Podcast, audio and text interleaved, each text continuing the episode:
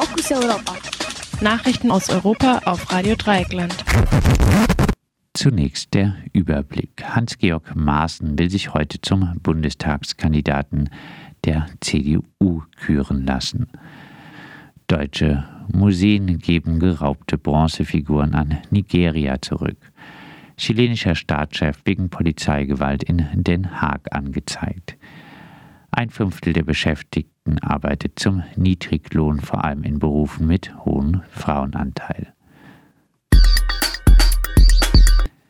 Hans-Georg Maaßen will sich heute zum Bundestagskandidaten der CDU küren lassen. Der ehemalige Chef des Bundesamts für Verfassungsschutz, Hans-Georg Maaßen, tritt heute Abend beim Kreisverband Schmalkalden, Meiningen der thüringischen CDU, zur Wahl des Bundestagskandidaten an.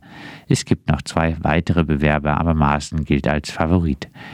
Der Inhaber des Mandats, Mark Hauptmann, musste sich wegen einer Maskenaffäre und seines Lobbyismus für Aserbaidschan zurückziehen.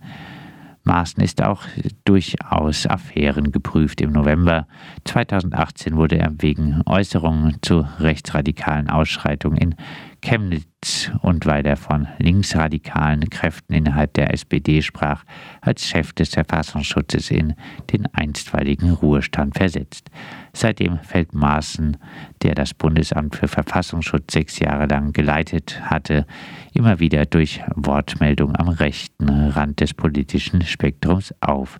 Der Wahlkreis Suhl, Schmalkalden, Meiningen, Hilden, Hildburghausen, Sonnenberg ging bei der letzten Bundestagswahl mit 33 Prozent klar an die CDU. Zweitstärkste Kraft ist die AfD, der Maßen mit seiner sehr AfD-nahen Ausrichtung durchaus Stimmen abjagen könnte.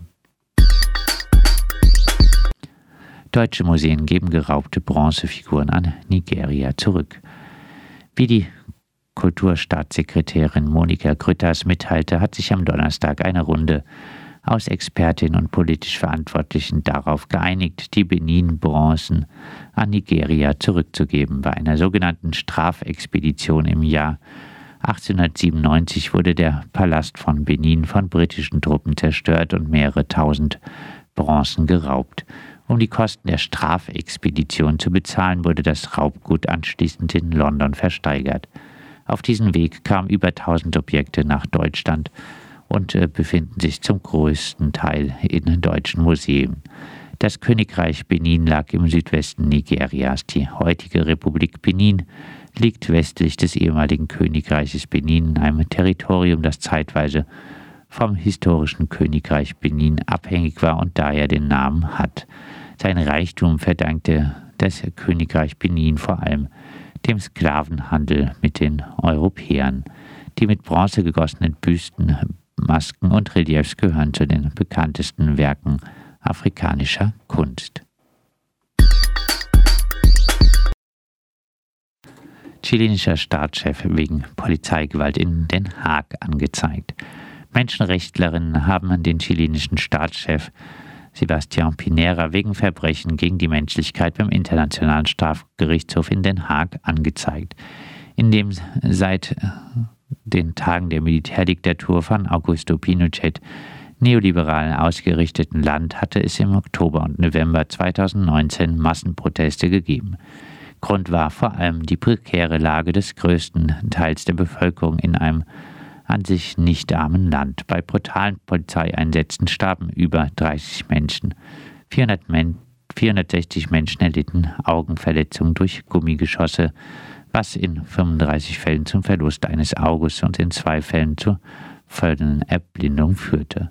Die Menschenrechtskommission, die nun Pinera angezeigt hat, wird von der Stiftung des ehemaligen spanischen Richters Balthasar Gazon unterstützt. Gazon wurde unter anderem bekannt, weil er in einem internationalen Haftbefehl gegen Pinochet äh, ausstellen ließ, was zu einem Auslieferungs- Gesuch Spaniens an Großbritannien geführt hatte, wo Pinochet bei einer Reise tatsächlich vorübergehend inhaftiert wurde. Er konnte schließlich aus Gesundheitsgründen nach Chile zurückkehren. Auch was aus der Anzeige gegen Pinera wird, ist ungewiss. Zunächst wird ein Vorermittlungsverfahren eröffnet, das auch schon mal zehn Jahre dauern kann. Erst danach gibt es möglicherweise ein reguläres Ermittlungsverfahren und schließlich ein Hauptverfahren. Ein Fünftel der Beschäftigten arbeitet zum Niedriglohn, vor allem in Berufen mit hohem Frauenanteil. In Deutschland arbeiten knapp 19 Prozent der Beschäftigten zu einem Niedriglohn. Das heißt, sie verdienen in einer sozialversicherungspflichtigen Vollzeitbeschäftigung weniger als zwei Drittel des mittleren Entgeltes. Bei Friseurinnen und Friseuren sind das 92 Prozent, in der Floristik 85 Prozent, in der Kosmetikbranche und bei Kraftfahrerinnen jeweils 78 Prozent. Diese Zahlen gehen aus der Antwort auf eine Anfrage der arbeitsmarktpolitischen Sprecherin der Linkspartei Sabine Zimmermann hervor.